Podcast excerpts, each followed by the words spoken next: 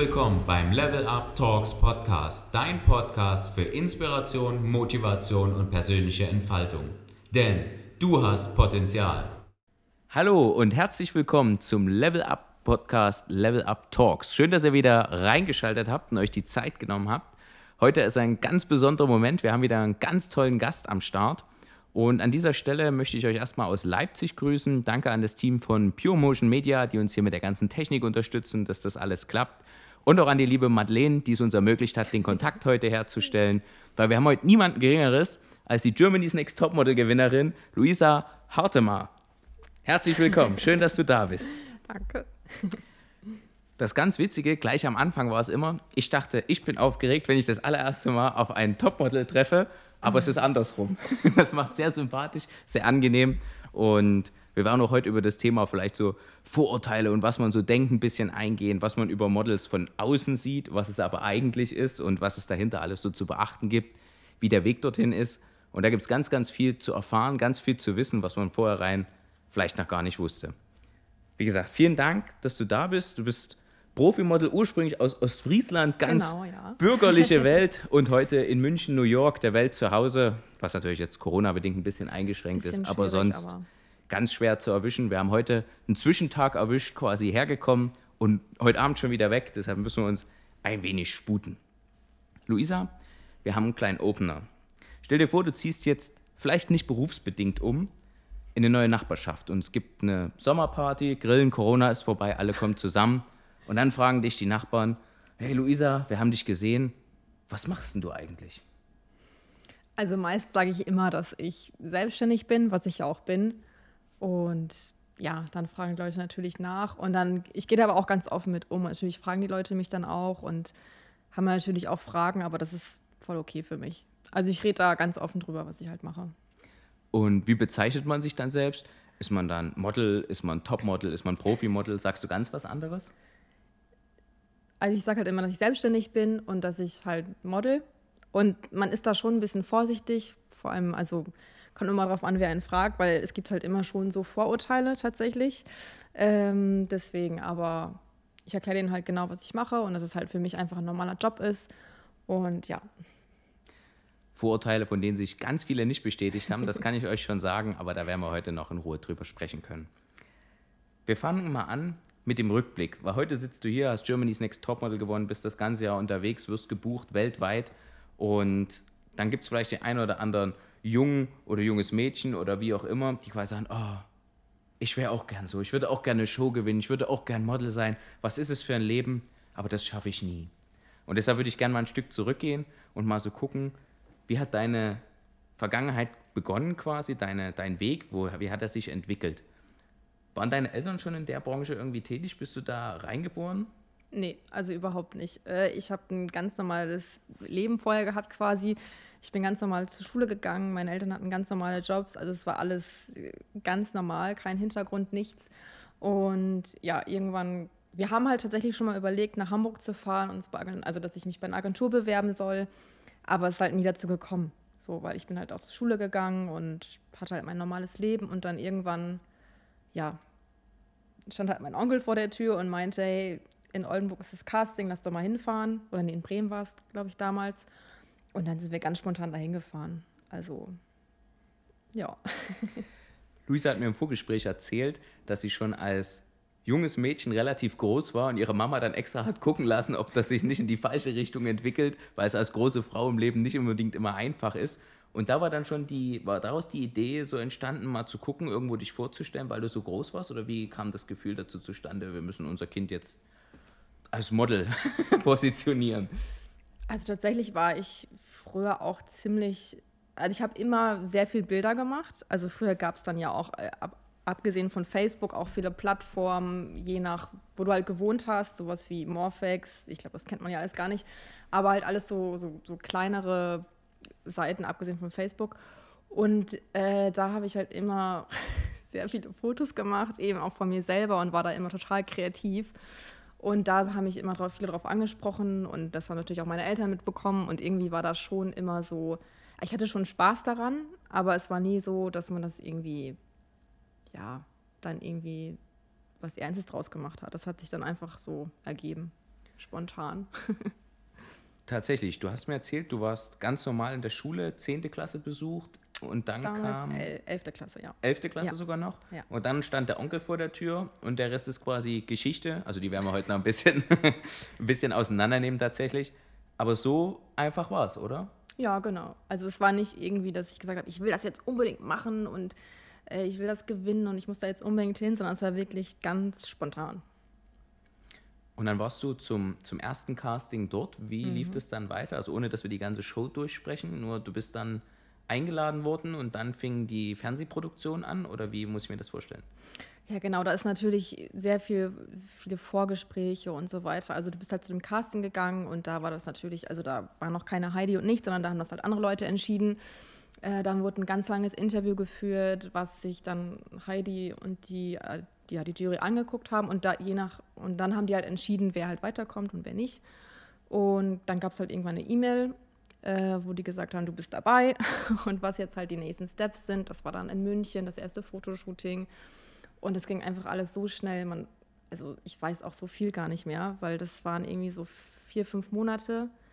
Und aber in der Zeit ist einfach so viel passiert. Dann bist du ganz schnell äh, von München nach LA geflogen und da waren wir eigentlich drei Monate gebased tatsächlich. Und von da aus sind wir dann auch immer rumgeflogen.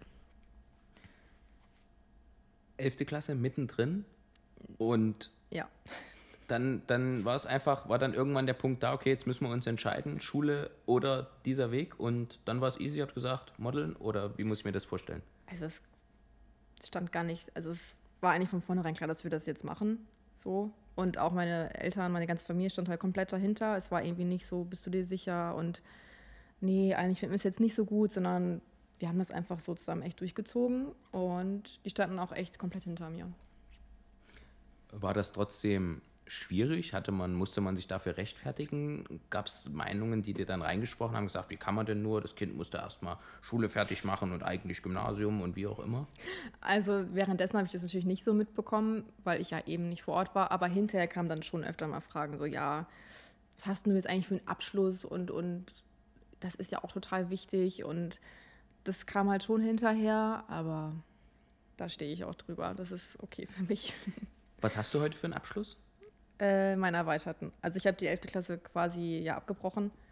Ähm, ja, aber ich finde, wir sind mittlerweile so weit, dass du halt so viele Möglichkeiten hast. Also ich könnte jetzt jederzeit mein Abitur nach. Ich könnte, also man kann ja alles machen mittlerweile. Mein Fernabitur, was auch immer man gerne möchte. Und deswegen ähm, finde ich das halt okay, wenn man da in jungen Jahren halt eben einen anderen Weg geht. Wie alt warst du da zu dem Zeitpunkt? 17. Ja, ich bin gerade während der Show 18, nee, Quatsch, 16 und ich bin während der Show 17 geworden. Boah, Wahnsinn. Also konntest du es ja noch gar nicht selber entscheiden. Also es mussten ja quasi deine Eltern für dich entscheiden, oder? Wie läuft ja, das? Genau, ja. Die mussten halt alles unterschreiben und immer dabei sein und ja. Während der kompletten Show war ein Elternteil von dir quasi mit am Start, um zu gucken, dass das. Nee, also wir sind immer alleine gereist und es war halt tatsächlich immer eine Nanny dabei. Ich glaube, das sieht, das sieht man im Fernsehen so gar nicht.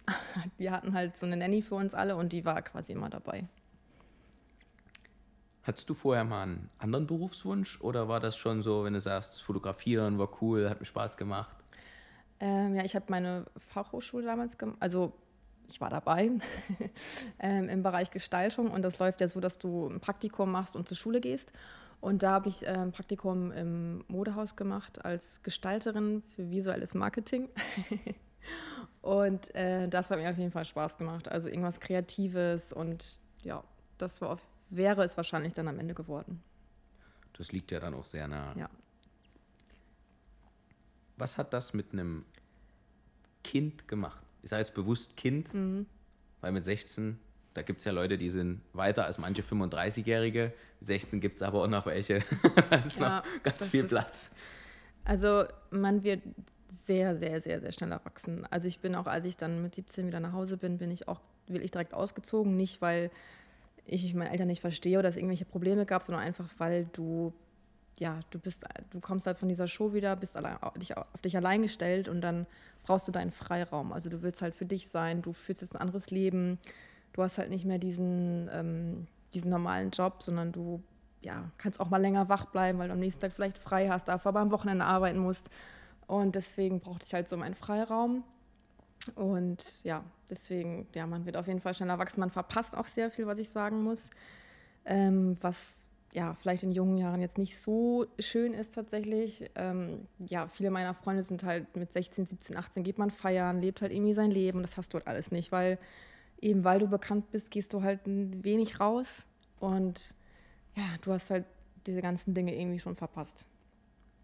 Über dieses Thema so soziale Aufmerksamkeit, sozialer Druck möchte ich da noch mal ein bisschen in Ruhe drüber sprechen. Haben auch im Vorgespräch ja schon mal drüber debattiert. Es sind ja auch in letzter Zeit ein paar Themen da hochgekommen, die weniger schön sind, aber man trotzdem mal drüber sprechen sollte. Äh, was mich noch interessieren würde, du bist dann mit 17, war die Show dann durch und dann mhm. bist du zurückgekommen, hattest einen Millionenvertrag in der Tasche, warst dann äh, gestandene Persönlichkeit und konntest vor Anfragen nicht retten und dann wirft man dich quasi zurück in die Welt. Ja, genau.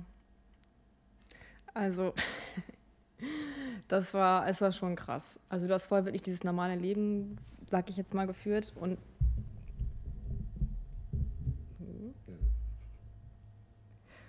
Jetzt halt. Du hast halt vorher wirklich dieses äh, normale Leben geführt und dann wirst du halt so ins kalte Wasser geschmissen. Also, du kannst das ja vorher alles gar nicht. Alles ist irgendwie schnelllebig und du nimmst so viel auch gar nicht mehr wahr, was ich echt hinterher gemerkt habe. Hast du da ein ja. Beispiel? Zum Beispiel, ich kann mich auch so viel an damals gar nicht mehr erinnern. Es gibt so viele Orte, wo ich schon war und weil alles irgendwie so schnell von A nach B, man erinnert sich echt nur noch an so wenig leider. Gibt es da was, was du, was du jemandem raten würdest, der einen ähnlichen Weg beschreitet, ob das jetzt unbedingt mit so einer großen Show ist, aber der zumindest frühzeitig in dieses Geschäft einsteigt, was man vielleicht anders machen sollte? Ich glaube, es ist schwierig, da irgendwie zu sagen, was man anders macht, weil man wird ja schon auch ein bisschen gesteuert. Also man, man hat ja diesen Job und äh, wenn man, wenn jetzt, gut, wenn du halt einen Job in, keine Ahnung, hast, dann musst du halt dahin fliegen oder man muss es, ja, man muss es halt lassen. Aber ich glaube, was ganz wichtig ist, ist, dass man halt nie seine Wurzeln verliert und dass man sich nicht zu sehr von allem so beeinflussen lässt. Thema Support, Thema, du hast gesagt, du wirst dann dort ein bisschen gepusht und in die Richtung gestoßen. Wer war dort im ersten Moment dann jemand, der dich dort begleitet hat oder der dort äh, ausgeholfen hat? Äh, ja, natürlich meine Familie, äh, meine Freunde. Was es beruflich angeht, ähm, habe ich sehr schnell eine Agentur gefunden, eben eine Agentin, die wirklich 100% hinter mir steht, auch nach, wie lange model ich jetzt, nach neun Jahren immer noch ähm, komplett hinter mir steht, auch genau weiß, wie ich bin, wie ich ticke, ähm, wo halt meine Grenzen sind und so weiter und das einfach auch komplett, ähm, ja, mich einfach komplett unterstützt. Und das ist auf jeden Fall sehr wichtig und nicht jemand, der dich immer nur und du musst und du musst, sondern wirklich auch mit dir redet und dich austauscht, was deine Ziele sind, was du möchtest. Und das ist eben ganz besonders wichtig. Also das ist zum Beispiel auch noch ein Tipp, äh, wenn man das halt gerne machen möchte, braucht man wirklich jemand, der zu 100 Prozent hinter, hinter einem steht.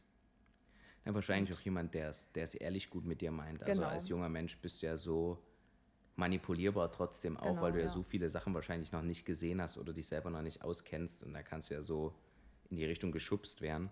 Ich würde gerne mal, wir haben ja den, den zweiten Part, das ist das Thema das Meisterstück und das ist auf jeden Fall, hast du mir gesagt, der, der Sieg bei Germany's Next Topmodel.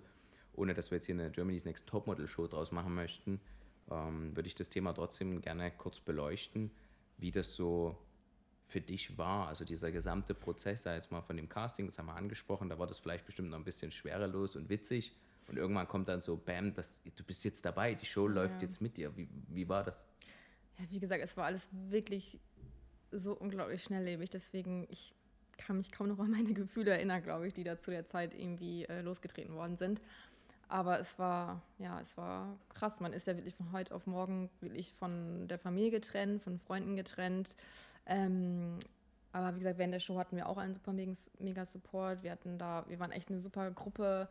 Und deswegen, ich habe die Zeit wirklich nur positiv in Erinnerung eigentlich. Also es war wirklich schön. Ich würde es auch jederzeit wieder machen. Deswegen, ähm, auch in dem Alter? Das ist eine gute Frage. ähm, also es gibt halt immer positive und negative Seiten. Das wäre wahrscheinlich auch, wenn ich es äh, gemacht hätte, ein paar Jahre später. Ähm, aber dadurch, dass man halt, ja, man ist halt schnell erwachsen geworden, aber ich finde es für mich hat es auch was Positives. Also. Das ging ja dann schnell vorwärts. Die Show geht insgesamt drei Monate? Ein bisschen länger. Also das ist ungefähr so, ähm, eine Woche drehen äh, ist ungefähr eine Show. Also du wirst halt wirklich eine Woche lang nur gefilmt und daraus schneiden die halt eine komplette Show. Das bedeutet, es ist auch immer zeitversetzt. Oder, nee, live. Die, die Verleihung, ob du weiter bist, ist das live? Nee, das Nee. ist nur, nur das Finale ist live. Genau, alles andere wird halt Monate vorher schon gedreht. Ach, Monate vorher sogar schon. Ähm, ich war von Dezember bis, boah, bis April weg, glaube ich. Und das Finale, oh, ich kann mich echt nicht mehr so genau erinnern, aber es ist schon, da ist schon, das ist schon zeitversetzt, ja. Das bedeutet aber wahrscheinlich, die haben dir dort wahrscheinlich auch einen krassen Vertrag vorgelegt, oder? Also gerade wenn, wenn das so vorschüssig ist, wirst du ja auch nicht erzählen dürfen, was jetzt passiert als nächstes. Da Ja klar, wenn du halt zu Hause bist und äh, du weißt halt schon quasi, dass du im Finale bist, ähm, das, ja, solltest du schon für dich behalten, aber es ist halt auch irgendwie schwierig. Also, Also der Familie hat man es vielleicht erzählt. ja, klar, das schon. Ihr wart an wie vielen Orten? Ihr wart in, in Los Angeles, hast du gesagt? Genau, das war unsere Base. Da waren wir wirklich drei Monate. Und von da aus sind wir ähm, nach New York geflogen, nach Paris war ich. Ähm, vorher waren wir noch in Mexiko, wir waren in Thailand. Äh, ja, Was war die größte Herausforderung in der Show für dich? Also ich bin echt immer sehr nervös und ich bin ein sehr, sehr ruhiger Mensch. Und ich glaube, das war so, was sie immer wieder aus mir herauskitzeln wollten. Äh, sei mal lauter, sei mal dies, sei mal das. Aber ich bin halt einfach nicht so und ich bin auch bis heute nicht so. Ähm, und das war schon eine Herausforderung für mich, dass ich wirklich schnell, ähm, ich habe auch oft geweint, muss ich sagen. Das wurde nicht so oft gezeigt, aber weil ich halt schnell an meine Grenzen gekommen bin. Weil ich halt eben nicht dieser Mensch bin, der jetzt, hallo, hier bin ich oder so. Deswegen, das war, glaube ich, schon eine Herausforderung für mich.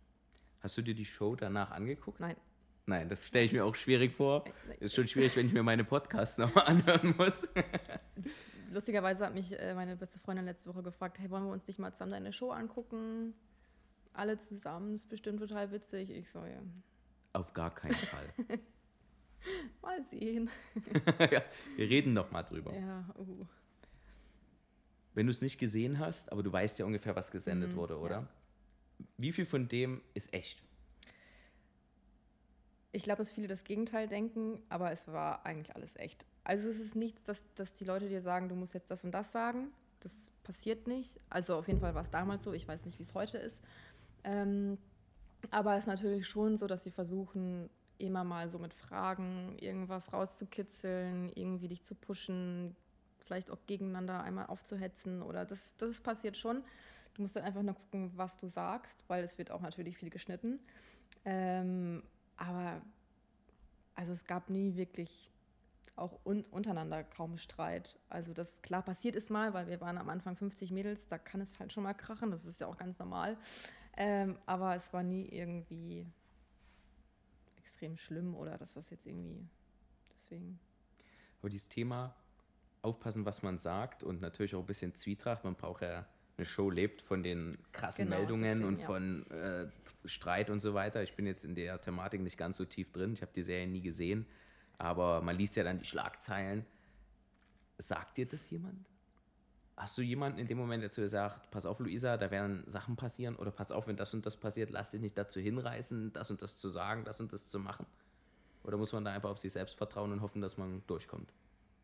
Also jetzt danach hatte ich die Situation nie, nicht nochmal, aber natürlich während der Show sagt das jetzt, die wollen das ja hören, deswegen sagen die das jetzt halt nicht. Ähm, aber ich glaube, es lag auch einfach daran, dass wir untereinander ähm, echt eine gute Bindung hatten und wir eben auch ja, uns ausgetauscht haben und deswegen nie wirklich den Drang hatten, irgendwas Schlechtes über irgendjemanden zum Beispiel zu sagen.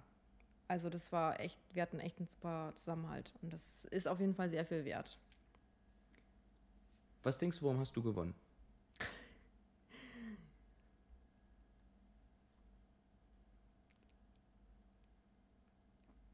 Bauchgefühl.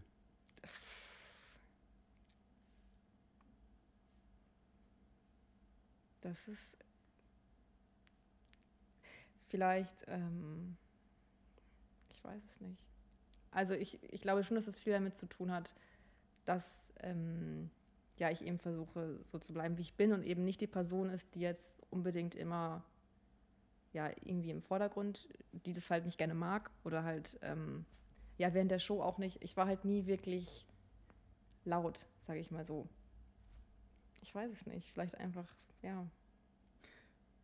Das, das Model-Business ist ja schon Show. Mhm. Denkst du, dass Authentizität dort trotzdem genauso wichtig ist wie in anderen Bereichen? Also das, was du gerade sagst, dass man ist, wer man ist, oder spielt das eigentlich keine Rolle, sondern es geht darum zu performen, wenn die Kamera an ist, wenn es drauf ankommt?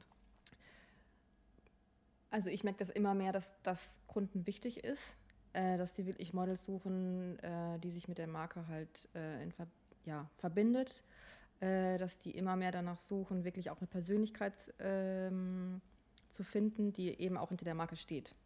Also ich glaube, das wollen die Leute heutzutage schon mehr sehen. Und deswegen, ja, also es wird, es, die, es geht schon ähm, mehr in die Richtung.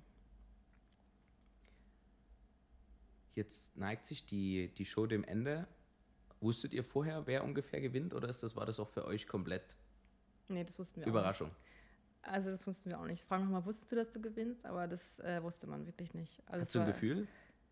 Nee. Also ich meine, du bist halt da in so einer Riesenshow mit so vielen Zuschauern und du bist einfach völlig fertig. also man hat irgendwie gar nichts gedacht einfach. Man, also man war so nervös, man hatte da irgendwie gar kein Gefühl mehr für. Für die Leute, die die Show vielleicht nicht so kennen oder genauso laienhaft wie ich, was hast du als Gewinnerin bekommen? Was war ein Modelvertrag, dann gab es ein Auto von Opel damals gesponsert und ähm, Geld, Geld gab es da damals, genau. Der Vertrag, wie muss ich mir das vorstellen? Bedeutet das, dass du dann bei einer Agentur gelistet bist oder automatisch äh, mit einem bestimmten Label eine Zeit lang shootest oder wie muss man sich das vorstellen? Ja, dann gab es ja damals auch noch das Cover Cosmopolitan, war ja damals noch. Und dann gab es dann auch so ein paar Verträge mit Gillette und so weiter, weil eben was du halt so in der Show gewonnen hast. Und dann bist du halt, damals ist es glaube ich heute auch nicht mehr so, bei dem Vater von Heidi Klum unter Vertrag. Das läuft dann so zwei Jahre und dann kannst du es halt kündigen oder eben auch nicht, wie du es halt gerne möchtest. Und ja, bei mir war es halt so, dass ich nach einem Jahr ähm, parallel noch eine andere Agentur hatte, die haben halt zusammengearbeitet. Und nach diesen zwei Jahren bin ich halt komplett aus der Agentur ausgestiegen von Warum? Ähm, die haben halt eben nicht das vertreten, was ich gerne wollte. Also wie ich mich halt gesehen habe, sondern es ging halt wirklich eher so Show und ähm, viel Fernseher und so weiter. Und darin habe ich habe mich einfach nicht in der Rolle gesehen, sondern wollte eher wirklich diesen Modelweg gehen, nach New York gehen. Und da waren die halt nicht 100% dabei. Deswegen hat es halt damals einfach nicht mehr gepasst und ich habe mich halt für einen anderen Weg entschieden ganz spannend. Ich habe Luisa am Vornherein gefragt, über was dürfen wir reden, über was können wir reden. Ich sage, wir können über alles reden. Es gibt da keinen Stress, es gibt keine krassen Verträge. Ähm, wie war das nach der Show? Also die Show war zu Ende. In der Show ist man natürlich alles in super Team, alles ist super ja, cool und super close und Freundinnen und so. War das so? War das danach auch noch so? Oder war die Show zu Ende und dann feel free? Nee, doch. Also wir haben uns äh, hinten auch noch alle umarmt und uns gefreut. Und dann gab es noch die Aftershow-Party und hinterher wir hatten schon versucht, irgendwie alle Kontakt zu halten. Wir hatten auch eine Gruppe, wir haben, wollten uns auch immer mal irgendwie alle treffen, aber es war einfach irgendwie immer schwierig. Also es, es, hat leider irgendwie nie geklappt. Also man hat sich immer schon mal mit Einzelnen so getroffen, zum Beispiel Berlin Fashion Week hat man sich öfter mal gesehen oder eben auf Veranstaltungen. Und äh, gerade auch von der Show gab es halt viele Veranstaltungen, wo man sich getroffen hat und es war alles super. Also man hat es halt schon irgendwie versucht, aber so nach ein paar Jahren hat man schon noch so den einen oder anderen Kontakt, aber eher weniger. Hast du Kontakt zu Heidi Klum? Nee. Das ist nur Show und ja, der Draht verliert sich dann danach. Ja, Oder den gab es wahrscheinlich auch nie so. Nee, den gab es jetzt so nicht, aber. Okay. Das ist ja auch spannend. Es ist sehr interessant, so ein Format mal von innen zu sehen und mal von jemandem erzählt zu bekommen, wie sowas funktioniert. Äh, du hast dann den Vertrag gehabt, hast gesagt, okay, das ist nicht meine Welt, das ist nicht das, wofür ich stehe. Mhm. Und hast parallel schon eine andere Agentur. Genau. Das geht. Also wie muss ich mir das vorstellen? Wie teilt man sich dann da rein? Äh, die haben halt damals zusammengearbeitet und haben halt immer so die Termine abgesprochen. Ich meine, du kannst ja innerhalb von Deutschland auch mehrere Agenturen haben, wenn du es gerne möchtest. Deswegen ist es kein Problem. Du hast ja auch im, im Ausland Agenturen, also die arbeiten alle super gut miteinander. Und deswegen war das gar kein Problem. Also das ist bei dir nicht, ich vergleiche das mal mit dem Musikthema, du hast jetzt nicht so dein Label, bei dem du fest gezeichnet bist, sondern du bist quasi wie Freelancer und die Agenturen greifen auf dich zu, wenn sie einen Job kriegen, wo jemand dich rausholt. Also sie dürfen dich in ihre Setcard mit aufnehmen, wenn genau, das jetzt mhm. so richtig ja. ist vom Wording. Also man sucht sich seine Agenturen schon irgendwie selber, stellt sich halt überall vor und guckt halt, wie es passt, weil es muss halt auch irgendwie so passen von der Persönlichkeit.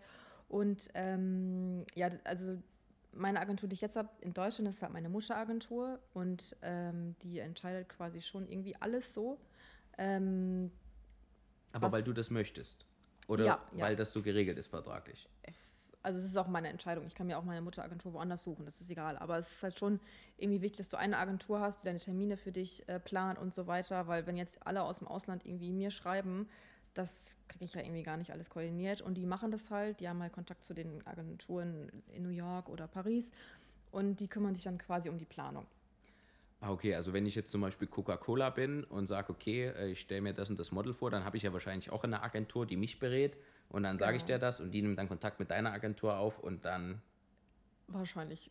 Ich weiß nicht genau, wie das dann läuft. Aber gut, wenn du jetzt irgendwie äh, ein Model suchst, äh, schreibst du natürlich der Agentur, sagst, was ungefähr du dir vorstellst und dann bekommt man eben Vorschläge.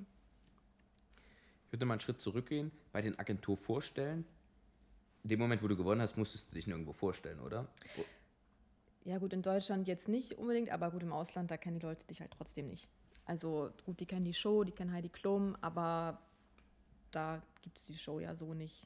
Also Ist es im Modelbereich, zumindest stelle ich mir das so vor, so ähnlich, dass es quasi so eine Anzahl X, vielleicht 100 Models weltweit gibt, die so den ganz großen Kuchen Ja, abfassen und dann der breite Rest? Ja, das ist so. Ja, es gibt natürlich äh, ja, super krasse Models, die wirklich wahnsinnig viel verdienen und die das auch ja, halt einen großen Namen haben. Und dann gibt es natürlich auch noch, es gibt halt irgendwie alles. Es gibt auch Models, die machen es nebenbei, die studieren, die haben vielleicht einen anderen Job und machen das halt nur, was weiß ich, einmal im Monat oder wie die halt gerade Lust haben.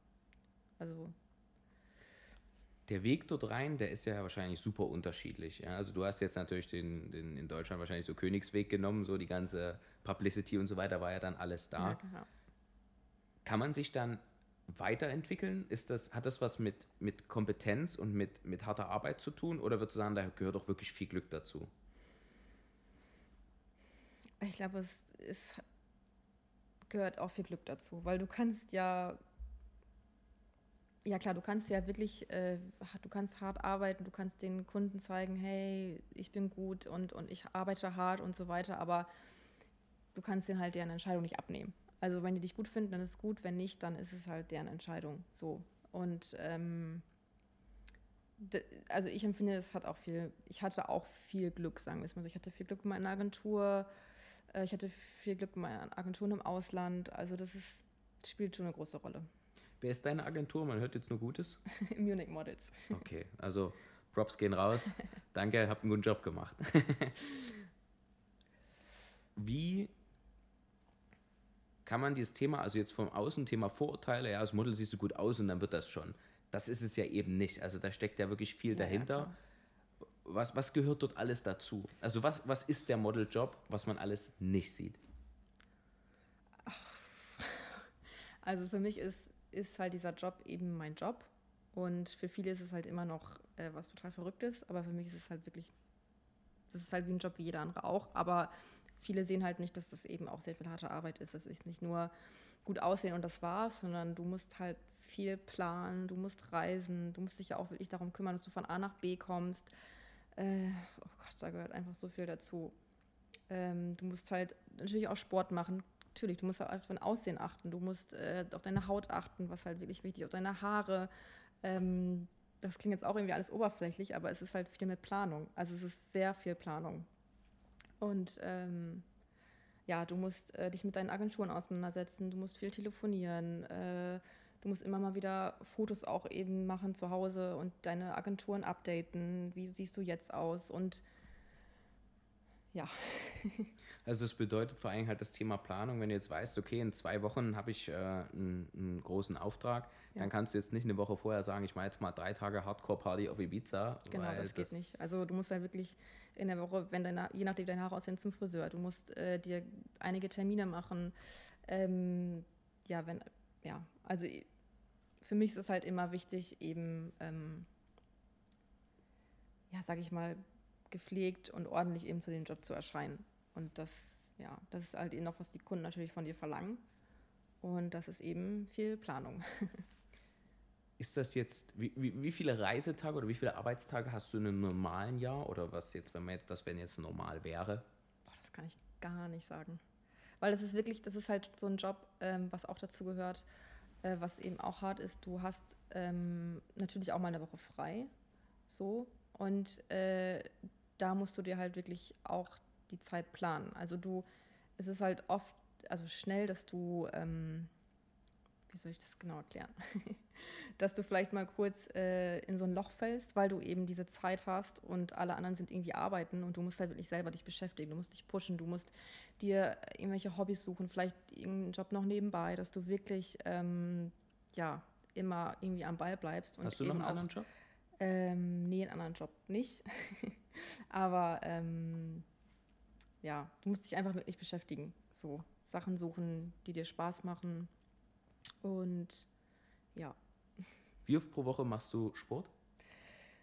Also momentan, weil man, aber ist eine gute Rede, man kann ja momentan nicht ins Fitnessstudio, also ähm, aber momentan tatsächlich wenig, ähm, weil ich das halt, ich gehe halt lieber ins Fitnessstudio, als bei mir zu Hause zu machen, weil zu Hause ist halt wirklich mein, äh, mein, ja, da möchte ich mich zu Hause fühlen, da, wenn ich irgendwie unterwegs bin, da möchte ich ähm, ja, ankommen, zur Ruhe kommen und nicht noch irgendwie da meine Yogamatte auslegen. Das mag ich irgendwie nicht so gerne. Ähm, aber normal schon zwei, zweimal, zwei bis dreimal die Woche. Zu Hause ist bei dir München aktuell?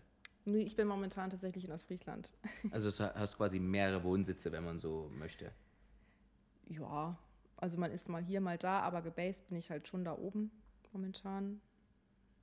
Aber es ist auch einfach die Situation, weswegen ich da bin. Aber genau. ich stelle mir das herausfordernd vor. Also so, du sagst, dass du mit so einer Inbrunst gebased, ja, und unsere Homebase. Aber zu Hause ist ja trotzdem ein krasser Ort und ich glaube, das ist ein Thema, was ja auch jeder Mensch irgendwo braucht. Also so dieses Feeling von Ankommen, von zu Hause sein, von Sicherheit, was damit verbunden ist, das mhm. fällt weg oder ist wenig, oder? Ja, also ich muss sagen, ich bin in meinem Leben, glaube ich, jetzt schon fünf, sechs Mal umgezogen. Mit heute wie vielen Jahren? Ähm, 26. Das also das ist echt Wahnsinn. Ich werde jetzt demnächst auch wieder umziehen. Also ich bin irgendwie immer gefühlt überall ein Jahr und dann ziehe ich immer wieder um. ähm, ja, das ist schon Stress. Also man wünscht natürlich schon, dass man irgendwie so eine Base hat, wo man, sich, wo man ankommt und man ist irgendwie zu Hause.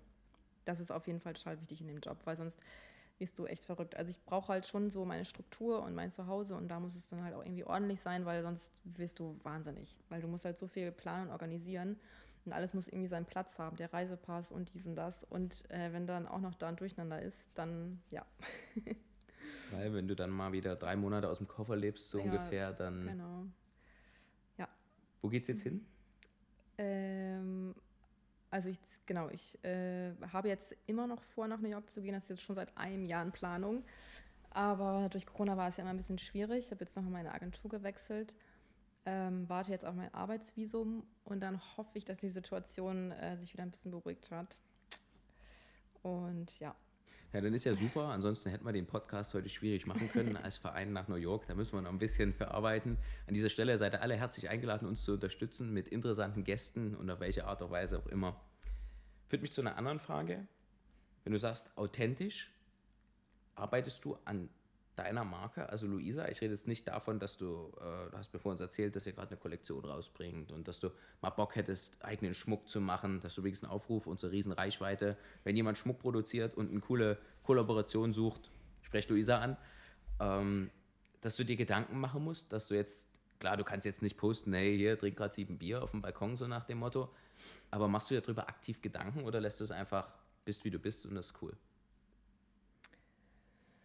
Also macht sich schon darüber Gedanken. Gerade jetzt, wo Instagram halt diese große Rolle spielt, wo man sich ja irgendwie, wo man irgendwie auch so seine Persönlichkeit zeigt, äh, macht man sich schon Gedanken, was postet man, was könnte Kunden ansprechen, ähm, welche Marken interessieren mich überhaupt ähm, und ja, eben was passt zu dieser Marke und ja, man sollte sich natürlich schon treu bleiben und das eben auch posten, was man eben gerne mag.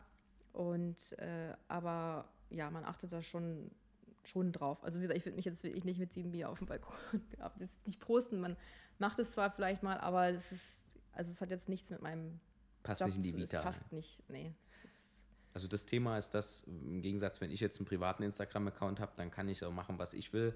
aber für dich ist es Arbeitsmittel, Werkzeug, um positioniert zu sein, um Aufmerksamkeit zu generieren, um anderen Marken zu zeigen, hey, guck mal, ich passe cool mhm. zu euch, ich kann mich mit euch identifizieren. Das ist schon so ein Mix aus beiden. Also ich merke immer mehr, dass die Leute jetzt nicht nur Kunden, sondern eben auch so Privatleute gerne eben ein Privat, also umso mehr privates Zeug du zeigst, umso, ja, das, das gefällt den Leuten. Also wenn du mit denen redest, wenn du Stories machst, ähm, äh, das, also du musst halt irgendwie so ein Mittelding finden, so ein Mix aus beiden. Das ist natürlich Aufmerksamkeit, bringt natürlich die Klicks. Wir hatten heute die coole Idee, dass wir uns hier noch ums Essen streiten, was auch vorher so war, aber haben wir jetzt auch nicht mit ins Video gebracht. Ähm, Wäre auf jeden Fall witzig geworden. Thema Öffentlichkeit, Thema, die Leute wollen dich privat kennen. Jetzt bist du aus der Show, jetzt wart ihr in den USA als Homebase, da ging das wahrscheinlich, aber danach warst du in Deutschland bekannt wie ein bunter Hund, sage ich jetzt mal. Und auch 17 warst du zu dem Zeitpunkt. Mhm. Wie geht man damit um? Schwierig. Also ähm, am Anfang war es immer noch, es war schon irgendwie schön. so, wenn du halt in die Stadt gehst, Leute, ganz Leute sprechen dich an und alle haben das Gefühl, dich zu kennen und dich umarmen und es ist ja auch ganz schön und ähm, aber irgendwann war es halt schon sehr viel. Ähm, auch wenn Leute gesagt haben, das wusstest du vorher und so weiter, aber das mit sowas rechnet man trotzdem irgendwie nicht. Und äh, das ist halt schon eine Umstellung, vor allem wenn man halt auch wirklich jetzt 17 ist. Und ähm, ich bin auch tatsächlich irgendwann sehr wenig rausgegangen, deswegen eben nicht mehr feiern, nicht mehr dies, weil es gibt halt nicht nur schöne Seiten, sondern auch äh, Leute, die dich halt vielleicht nicht so gut finden. Und das macht dann halt irgendwie gar keinen Spaß, wenn man dann irgendwie abends weggeht. Also man hat sich schon sehr zurückgezogen. Was ist so das, das Krasseste, was dir passiert ist hinsichtlich negativen Beispielen? Gute Frage. Also jetzt war jetzt nicht so, ist jetzt nicht, dass jetzt irgendjemand, ja gut, man wird halt schon mal beleidigt, aber ich weiß auch ganz genau, da war ich abends mit meinen Freunden feiern und dann wollte mir ein Mädchen ihren Kaugummi ins Haar schmieren und ich dachte mir, warum? Also sowas soll das. Ich meine, es ist, oder halt irgendwelche Beleidigungen, also sowas ist halt immer... Entschuldigung. Also das kommt vor, Mittlerweile nicht mehr, aber damals war es schon so. Und ja, man denkt sich halt so, weißt du, man tut niemandem was, man will einfach nur mal wieder mit seinen Freunden feiern gehen, nachdem man das irgendwie jahrelang nicht gemacht hat. Und ähm, ja. Hast du das Gefühl, dass die Leute den Respekt verlieren gegenüber der Persönlichkeit, nur weil du in der Öffentlichkeit stehst? Ja, Respekt würde ich jetzt nicht sagen, aber die verlieren schon so den, den wie soll man sagen, also die überschreiten manchmal Grenzen schon, ähm, dass sie einfach zu dir kommen und dich umarmen ja, einfach so auf offener Straße.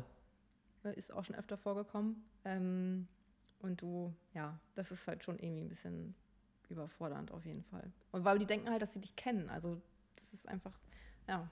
ja die kennen dich auf jeden Fall besser als du sie, ja. Und wenn du jetzt auf der Straße, wenn dir jemand begegnet und sagt, hier wollen wir ein Selfie machen und so weiter, das geht klar? Oder sagst du, da gibt es auch eine Grenze, 9 to 5 ist das okay, danach bin ich privat? Nee, also mittlerweile ist es okay. Früher war es schon krass, äh, wenn die Leute mir dann halt auch wirklich durch die Stadt gefolgt sind, in jeden Laden und immer hinter einem her und immer so gegackert. Ich meine, es ist ja auch irgendwie süß, weil die haben sich halt auch nicht getraut, aber es war halt schon, ja, schon komisch irgendwie, dass man nicht mehr so die Privatsphäre hatte. Aber ähm, ja, mittlerweile kann, kann ich wieder easy durch die Stadt gehen und wenn dann mal jemand fragt, dann ist es natürlich total okay. Also ich bekomme auch ganz oft, das ist ganz süß, so bei Instagram-Nachrichten, oh, ich habe dich heute im Zug gesehen, aber ich habe mich nicht getraut. Also Leute dürfen mich ruhig ansprechen.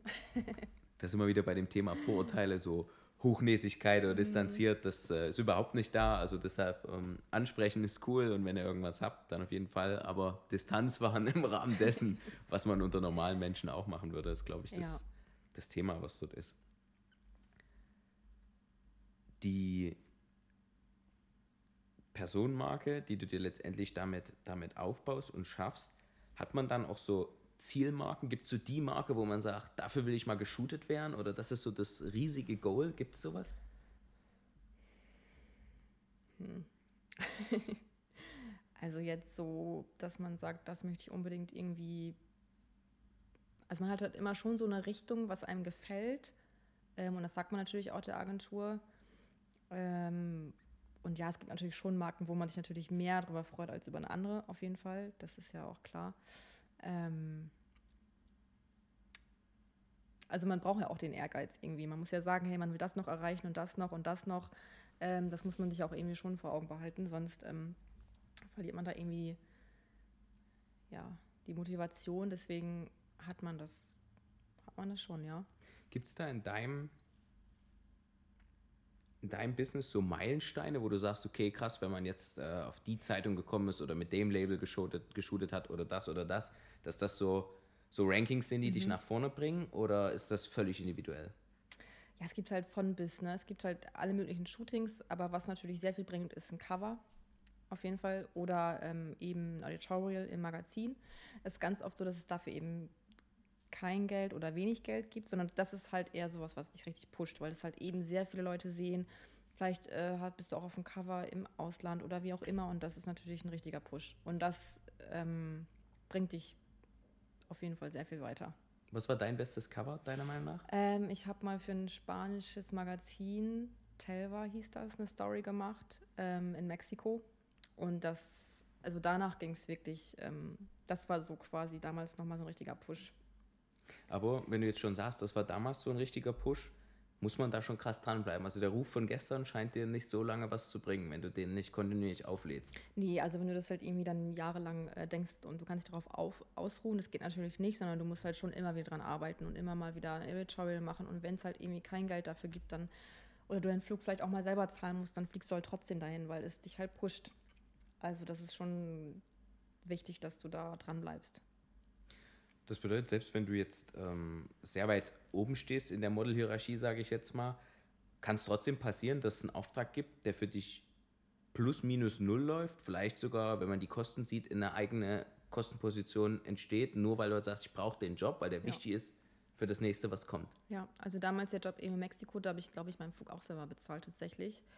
Aber wir wussten halt, also meine Agentur und ich, dass das halt sehr viel bringt und dass es einfach wichtig ist. Und das wird jetzt, das haben wir dann einfach gemacht. Was sind so die drei Marken, wo du sagst, wenn die anklopfen, das wäre das Geilste? Oh Gott, das ist richtig schwierig. Ähm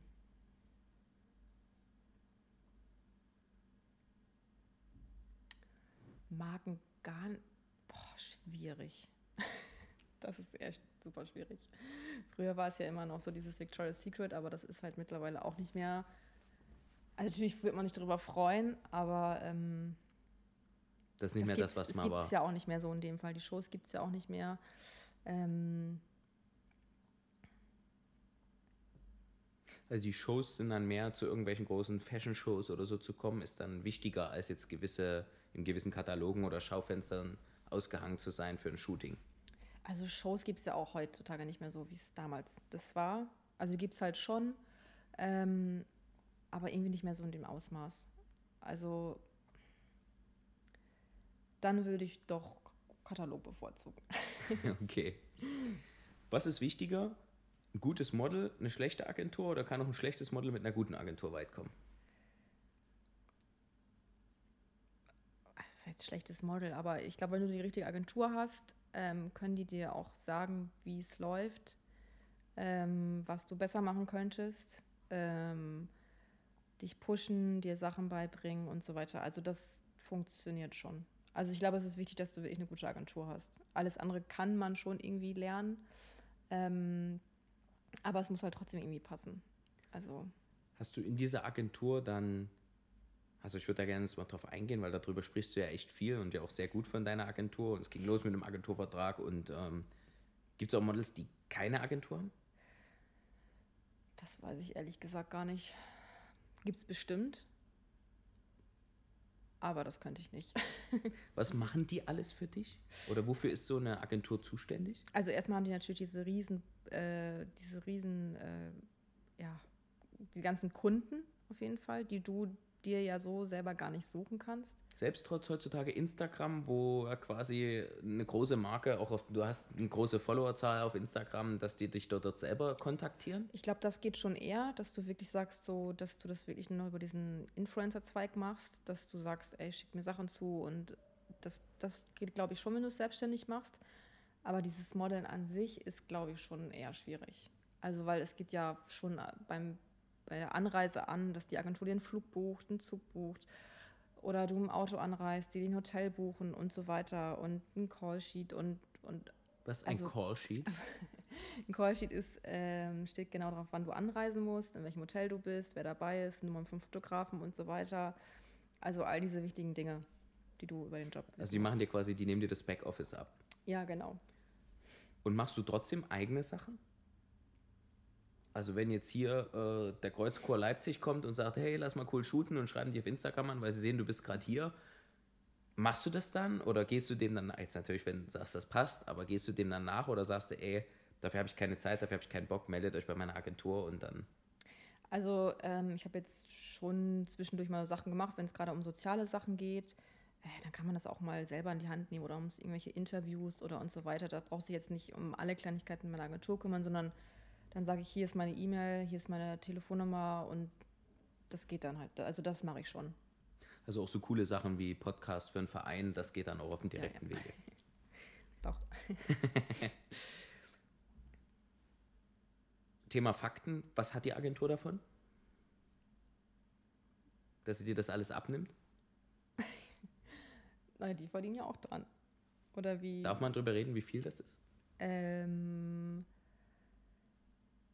So eine Richtung von 0%, 50%, alles. Kriegst du Festgehalt von denen oder ist das, wie, wie, wie läuft die Bezahlung in dem Bereich? Das rechnen die schon alles selber mit dem Kunden ab. Also ähm, das ja, macht der Kunde halt mit der Agentur. Da gibt es halt schon so eine Prozentzahl. Und entweder es wird halt eben draufgezahlt oder eben von dem, was ja, mir gezahlt wird, eben abgezogen. Das bedeutet, wenn ich dich jetzt buchen wollte und sage, okay, ich habe ein, ein, ein Honorar X und dann gehe ich zu deiner Agentur und die sagt, kannst du klein noch mal verdoppeln, sonst brauchen wir gar nicht uns unterhalten. Und die kommen dann mit dem Angebot zu dir und sagen, wollen wir das gemeinsam umsetzen? Oder legen die das für dich fest? Oder Also meine Agentur sagt mir halt schon, äh, die, die verhandeln die Gage. Also da bin ich halt komplett raus, damit habe ich nichts zu tun. Gut, die sagen dann, hey, ist das okay für dich? Oder, oder äh, wir machen da noch was oder wie auch immer. Aber die können das halt abschätzen, die machen das seit so vielen Jahren, die wissen halt genau, was man da, was es da für Gagen gibt. was ist die größte Gage, die du mal für einen Job bekommen hast? Oh mein Gott. Äh, Ich frage danach auch nicht nach dem Kunden. also das war, glaube ich, damals wirklich der Gewinn nach GNTM. Da ging es ja wirklich um, da, das kommt ja auch, also das sind ja auch die ganzen Werbepartner, die dann damit bei sind und mit drin sind. Und das war schon so, das für den Start, weil man ist ja, also als Model muss man ja auch ähm, quasi, wenn ich jetzt zum Beispiel nach New York fliege oder so, ähm, dann zahlst du auch deine Unterkunft selber in den meisten Fällen. Und ähm, nachdem ich halt damals diesen Gewinn eben bekommen habe, war das natürlich für mich ein super Start. Und das war schon, ja, Der Gewinn von Germany's Next Topmodel ist öffentlich? ich glaube wohl, ne? Ja. Ich glaube, damals waren es 100.000. Das ist natürlich ordentlich. Mit 17 kommt man da erstmal ein Stück weit. Ja, deswegen, Muss man natürlich versteuern, ihr seid Einzelunternehmen. ja, ja. Auch Ja. das, ja. Ja, klar, das, Das bedeutet, für, einen- für einen normalen Modeljob in deiner Liga ähm, kriegt man irgendwo ein fünfstelliges Salär dafür. Zwischen 10 und 99. das ist unterschiedlich. Okay, von bis, je nachdem, ob du die Marke möchtest, ob die Marke dich möchte und dann. Also das kommt dann immer, dann mittlerweile ist es ja auch so, manch, manche Kunden kaufen mit Instagram-Posts, manche ohne. Also da, da gibt es so viel. Also da gibt es dann so, ein, so eine Art Ticketing-Katalog, so Baukastensystem und dann kannst du dir raussuchen, okay, soll das Model für dich noch das posten, Ja, eine Story, genau, drei also- Beiträge und ein Instagram-TV, TikTok und dann tak, tak, tak, tak, tak, tak, tak. Ja, das geht mittlerweile auch alles. Also deswegen. Wärst du auch auf den Plattformen, wenn es nicht so wichtig wäre? Wo bist du überall? Instagram kenne ich. Instagram und Facebook. Kein TikTok, Nee, kein. nee, nee, nee, nee, das reicht mir schon. nee. Das reicht mir schon, mm, weil du sagst, das nimmt so viel Aufmerksamkeit. Du hast mir auch vor Vorgespräch gesagt, dass die Agentur zum Beispiel auch deinen dein Instagram-Account teilweise für dich mit übernimmt. Ach so, nee, nee, das machen die nicht. Ah, nee, das machst du nee, alles ja, selbst. genau. mhm. Okay, und dann sagst du, so viel Zeit will ich da nicht einstecken, so viel Muße habe ich nicht, dort jeden Tag was einfallen zu lassen. also es macht mir schon Spaß, so ist es nicht, mache es eigentlich auch wirklich gerne. Und ähm, aber es ist schon, manchmal erwischt man sich wirklich, wie lange man eigentlich davor sitzt. Jetzt nicht nur für sich selber, sondern auch einfach andere Sachen sich anguckt. Und das ist schon manchmal echt krass. Also wie tief man da eigentlich so drin steckt. Ja klar, also dieses, dieses Ausentwickeln der perfekten Story und des Beitrags ja. und so weiter, da steckt ja viel dahinter. Mhm. Musstest du dich damit auseinandersetzen, wann du dann zum Beispiel in einer Markennennung oder so drin bist, wenn du halt Sachen auch einfach selber cool findest? Also gibt es ein Problem, wie du jetzt auf deinem Beitrag ein Astra-Bier stehen mhm. hast, ohne dass es dafür einen Hintergrund gibt? Musst du das kommentieren, musst du das bemerkbar machen? Ich glaube, da gibt es mittlerweile so viele Regeln. Ich glaube, du musst tatsächlich äh, Werbung nicht, weil du wirst ja nicht dafür bezahlt, aber ich glaube Anzeige, weil man eben diese Marke sieht. Damit kenne ich mich aber jetzt auch nicht so gut aus, aber ich glaube, da gibt es mittlerweile ganz viele Regeln, ja. Wie handhabst du das? Machst du es dann einfach und guckst, was passiert oder gibt es da jemanden, der für dich darauf achtet? Ich mache das einfach. bin jetzt wirklich, also es gibt äh, bei mir in der Agentur äh, eine, die ist da wirklich für zuständig und ich gucke auch immer mal, wenn ich eben auch gerade was für Kunden poste, ob das wirklich dann hinterher wirklich alles so passt und ob ich irgendwie einen Fehler eingebaut habe oder sonst irgendwas. Und wenn halt wirklich irgendwas sein sollte, dann sagt sie mir das immer. Weil, mein Gott, das passiert halt immer, dass ich da irgendwie einen, einen Fehler. Ich glaube, das passiert jedem von uns. Ja, klar, es ist ja auch ein super, super anspruchsvolles Thema, dann das alles richtig zu koordinieren Deswegen. und zu machen und zu tun. Ähm, das führt mich trotzdem nochmal zu dem Thema Öffentlichkeit, ohne jetzt so, wie fühlt sich das an, aber hast du Angst, was falsch zu machen? Mm, jetzt so öffentlich nicht, weil äh, man schon nicht mehr diesen Bekanntheits-, also die Leute kennen einen schon, aber nicht mehr so, dass der Fokus auf einen gerichtet ist wie nach der Show. Ähm, aber man guckt natürlich schon, was man so bei Instagram postet oder teilt oder wie auch immer. Googlest du dich selbst? Boah, kommt schon mal vor, ja. Und wie, was, was gibt es für ein Gefühl? Weil, weil da poppt ja wahrscheinlich nicht nur Sachen auf, die du cool findest, oder? Nee, da kam auch schon mal was Negatives, aber. Das gehört zum Business. Ja. Also es ist jetzt noch nie so schlimm gewesen, dass ich so dachte, oh Gott, was. Sondern es ist halt immer, es ist halt schon okay. Das heißt, du blätterst dann einfach drüber, nimmst dir das nicht so an und sagst, pff, sollen sie machen. Ja. Okay. Das ist sehr spannend, ne? Also es gibt ja, es gibt viele Leute, die erfolgreich sind, aber nur mhm. weil du erfolgreich bist, stehst du ja nicht automatisch auch in der Öffentlichkeit. Es gibt ja Leute, die wirklich viel auf die Kette gebracht haben, ohne dass davon ja. jeder mitkriegt, ja, ohne dass das jetzt so sichtbar wird. Und bei euch hängt es halt zusammen, unmittelbar. Ja. Ja, also ohne Öffentlichkeit wäre dein Job hinfällig. Das, das Spiel muss man, glaube ich, schon beherrschen. Das stimmt. Also klar, wenn ja so viele Leute sehen halt, was du machst und kommentieren und es ist halt auch nicht oft, es ist nicht immer positiv. Und das ist dann halt schon ja, das nimmt man sich schon zu Herzen. Auch wenn Leute denken, man ist, das ist nur deren Meinung, man muss sich daran gewöhnen, weil man hat sich jetzt ja ausgesucht, in der Öffentlichkeit zu stehen, aber das einer mit dem anderen überhaupt nichts zu tun. Deswegen gibt es anderen Personen halt nicht das Recht, eben so über andere Leute zu urteilen, öffentlich. Musst du, also passiert dir auch so, so Hass in der digitalen Welt oder dass dir solche Sachen entgegenschwappen, wo du sagst, nee, zu so, weit, zu viel? extrem tatsächlich noch nicht. Also schon das eine oder andere Kommentar und das Ganze es wird dann auch gelöscht, auch wenn die Leute dann sagen, das war nur meine Meinung, ist mir eigentlich aber auch egal. Das machst du aber selber. Du entscheidest dann, was dort stehen soll und was nicht und sagst, ey. Wenn jemand irgendwie einfach nur seinen Hass oder seine gemeine Meinung loswerden will, dann, dann lösche ich das auch einfach, weil.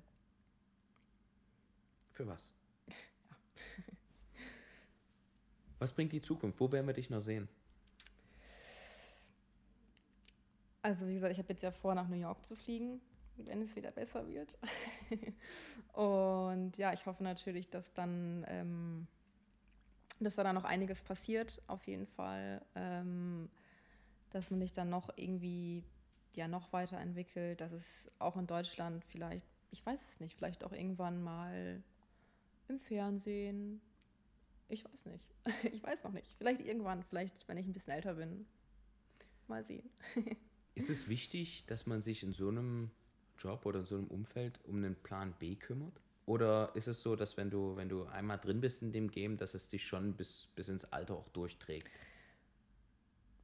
Ich denke, also ich, ich glaube, es wäre jetzt schwierig, ähm, das kann ich aber jetzt nur von mir sagen, schwierig jetzt einen normalen Job zu machen, wo du wirklich fünf Tage die Woche arbeitest, von acht bis fünf. Ich glaube, das geht schon, aber ich glaube, es wäre eine krasse Umstellung, ähm, weil du irgendwie immer so ja quasi dein eigener Herr warst und selbstständig warst und alles irgendwie für dich alleine planst und ich weiß nicht, ob ich das jetzt noch könnte oder ob man wirklich einfach da ja sich irgendwie eher in Zukunft auch was aufbaut und man selbstständig bleibt. Ich glaube, das kommt, das kommt eher in Frage. Ja klar, also ich meine, das Netzwerk ist ja da und die Möglichkeiten. Ja. Ähm, und ja, es ist, glaube ich, auch wichtig, dass du ähm, in dem Bereich einen Plan B brauchst, weil du kannst es halt eben nicht für immer machen. Also klar, du kannst auch noch mit 50 modeln, aber es wird halt nicht mehr so extrem sein. Hast du schon einen Plan B? Oh, ich habe so viele Ideen. Irgendwie, es gibt halt so viel, was mir Spaß macht. Ähm, und ich bin tatsächlich sehr viel immer am Überlegen, was ich mache. Ähm, also ich bin dran, aber ich bin noch nicht zu 100 Prozent ähm,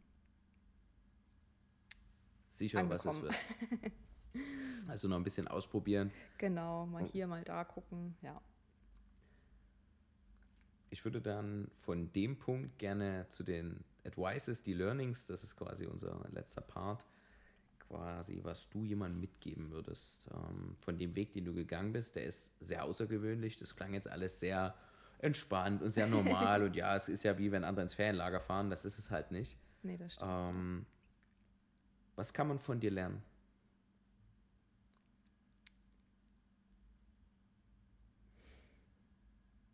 Hm.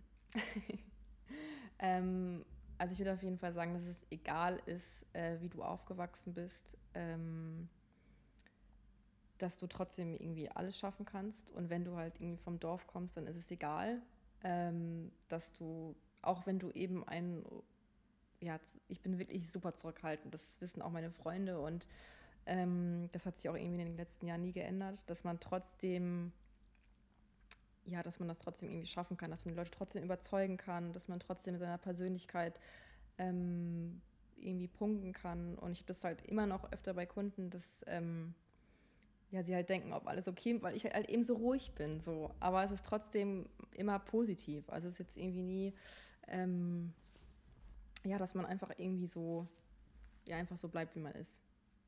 Das kann ich bestätigen. Beim ersten Telefonat, da muss man sich erstmal dran gewöhnen, okay, ja. ist das ist das gerade eine Abneigung, eine Diskrepanz oder ist es Vorsicht? Also es war auf jeden Fall äh, herausfordernd in dem Moment und natürlich, je mehr man sich dann kennengelernt hat und je mehr du das auch erzählst, aber das ist, glaube ich, ein ganz wesentliches Thema, weil es, glaube ich, vielen Menschen so geht, dass sie ja. vielleicht ein bisschen introvertierter sind, ein bisschen zurückhaltender. Nicht jeder ist der laute äh, Showmaker, sondern ähm, viele sind halt auch so eher ja, in sich gekehrt.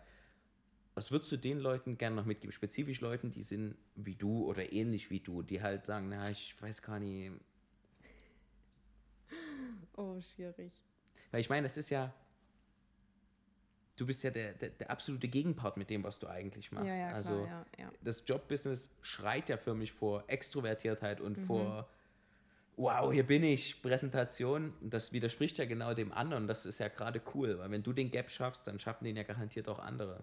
Ja, klar. Also das ist aber auch einfach, es bringt halt irgendwie so auch der Job so mit sich, wenn du halt in der Öffentlichkeit stehst und viele über dich urteilen oder du auch viele schlechte Erfahrungen gemacht hast, weil es halt immer auch Leute gibt, die wirklich nur deswegen was mit dir zu tun haben wollen oder äh, dich irgendwie verarschen oder wie auch immer, dass man einfach vorsichtig ist. Und ähm, gerade auch so, was der Freundeskreis angeht. Also ich habe halt ganz, ganz enge Freunde, die kann ich an einer Hand abzählen und das ist halt auch super okay für mich. Wir sind seit über zehn Jahren befreundet und äh, das sind halt Sachen, die mir einfach wichtig sind. So und ähm,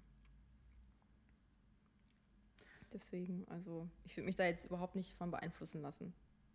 Okay, also quasi von dem, was dann neu auf dich zukommt, in dem Moment, wo du in die Öffentlichkeit kommst, dass du sagst, okay, bleib trotzdem bei dir, du musst dich nicht anpassen, ist cool, wie du bist. Genau, das ist ganz wichtig. Wie filterst du raus, ob das eine Freundschaft ist? Also gerade als jemand in der Öffentlichkeit stelle ich mir das sehr schwierig vor, unterscheiden zu können, matchen wir wirklich oder ist das gerade jemand, der probiert, in deinem Windschatten zu fahren? Boah, das ist schwierig. Also mittlerweile kann ich es gut einschätzen, aber am Anfang war es halt gar nicht so. Ähm, da ist man auch echt oft, ja, sehr oft verletzt worden, auch bei Freundschaften, ähm, wo du echt dachtest, ey, das war doch jetzt, wir waren jetzt echt so dick befreundet und hinterher, ja, war es dann leider doch nicht so. ähm, das, ja, manchmal wird man einfach enttäuscht, das gehört aber auch einfach zum Leben dazu und äh, man wird halt verletzt. Das kann man einfach nicht, wenn man sich jetzt wirklich nur noch verkriecht und sagt, ich will mit niemandem mehr was zu tun haben, das ist halt auch nicht der richtige Weg, sondern das gehört einfach irgendwie dazu und daraus lernt man halt. Und dann weiß man halt, was einem wichtig ist oder was eben nicht. Also man, man, man wird ja, stärker dadurch und dadurch äh, kann man es einfach besser einschätzen. Hast du das selber gelernt oder gab es eine Person, die dich da ganz maßgeblich geprägt hat? Oh, da gibt es einige Personen, ähm, wo es eben negativ war und dadurch, ja, du halt das gut einschätzen. Aber auch positiv. Also es gibt halt eben, wie gesagt, meine besten Freunde und äh, ja, die zeigen mir eben, was so eine Freundschaft ausmacht. Und ja. Hattest du auf deinem Weg einen Mentor, eine Mentorin?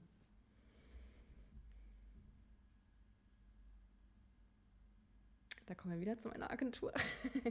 Weil das war auch eben in dem Fall meine Agentin, die war irgendwie die letzten Jahre immer alles für mich und egal was privat oder beruflich war, die hat irgendwie alles mit mir so durchgestanden. Auch ach, Umzüge und keine Ahnung, die ist schon mit mir nach Bulgarien gefahren zu den Straßenhunden und da zu helfen. Also wir haben schon irgendwie alles mit zusammen mitgemacht. Also glaube, dass das in, in so einer krassen Rolle, gerade in dem jungen Alter, mit dem du dort reingekommen bist, super wichtig ist, dass du jemanden hast, der dich dort ein bisschen an die Hand nimmt. Da schließt sich auch der Geist zum Anfang der das ehrliche Interesse mit dir hat und sagt, okay, klar, wir gehen den Weg zusammen und äh, es soll zum beiderseitigen Vorteil sein, aber trotzdem dich auch als Mensch wertschätzt und nicht bloß als Mittel zum ja. Erfolg, Mittel zum Zweck.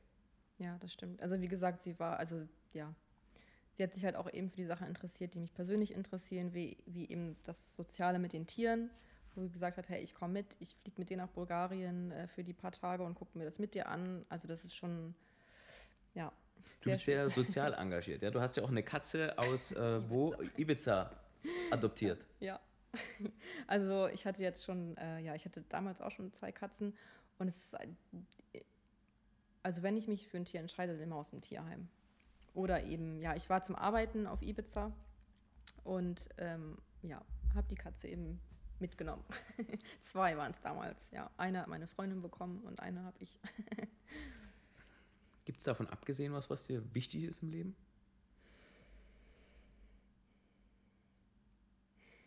Oh. da gibt es auf jeden Fall sehr viel. Also ich habe natürlich so meine Ziele für später, ähm, was mir wichtig ist. Ähm, ja, das mit den Tieren ist mir auf jeden Fall wichtig. Das ist wirklich was, was ich auch später gerne größer ausleben möchte. Ähm, momentan geht es halt nicht, weil ich eben viel reise. Aber das ist halt was, wo ich halt 100% hinterstehe und eben gerne machen möchte. Ähm ja, mir ist Familie halt wirklich wichtig, auch später eigene Familie. Wie vereinbart sich das mit dem Berufsbild? Das weiß ich noch nicht. okay. Also ich müsste dann wahrscheinlich erstmal eine Pause einlegen. Meine Mutter hat schon gesagt, hier, gib dein Kind bei mir ab und dann kannst du weiterarbeiten. Also ich habe da auch äh, Unterstützung. Aber das muss man halt sehen. Also das jedes Kind ist ja auch eh unterschiedlich. Du weißt ja gar nicht, wie. Also, ja. Das kannst du jetzt noch nicht vorausplanen. Nee, nee. nee. Was würdest du deinem 17-jährigen Ich von heute noch mitgeben wollen? 16-jährigen damals, als die Party losging. Mhm.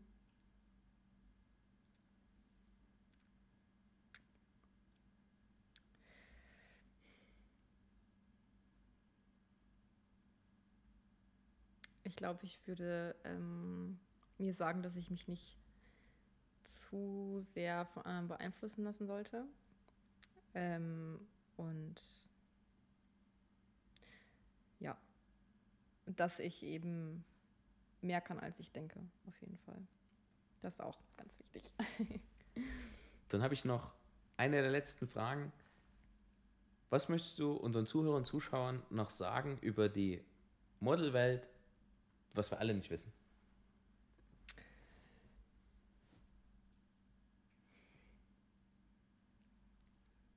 Das ist eine gute Frage. Ich weiß nicht, was ihr nicht wisst. ähm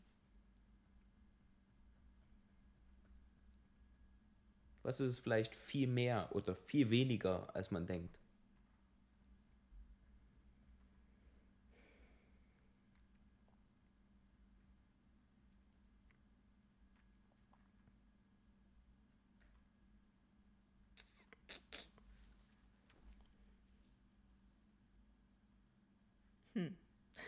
Okay.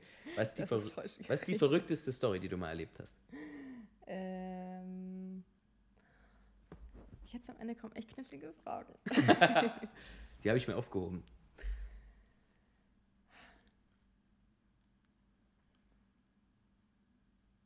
Gab es mal ein Erlebnis, wo du sagst, wow, das hat mich wochenlang beschäftigt, das hat mich äh, unfassbar geprägt? Oder wenn ich darüber mit anderen Leuten spreche oder meiner Familie erzähle, haben ja alle nur den Kopf geschüttelt?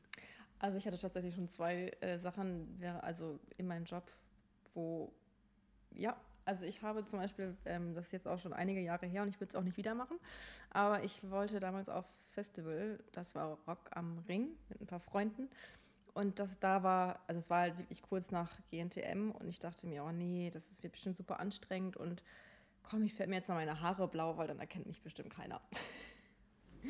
Und äh, naja, auf der Packung stand halt, dass es nach einigen Haarwäschen wieder rausgeht, aber ich bin blondiert, also natürlich geht es nicht wieder raus. und das äh, Festival war halt von Freitag bis Sonntag und ich hatte Dienstag einen Job. Oh. Ja. Und dann habe ich halt äh, wirklich auf dem Festival nur meine Haare gewaschen, wirklich die ganze Zeit und es ging nicht wieder raus. Und dann habe ich halt Montag heulend meine Agentur angerufen und meinte, ich habe blaue Haare, ich kann morgen nicht zu diesem Job gehen. Und äh, die haben zum Glück gelacht.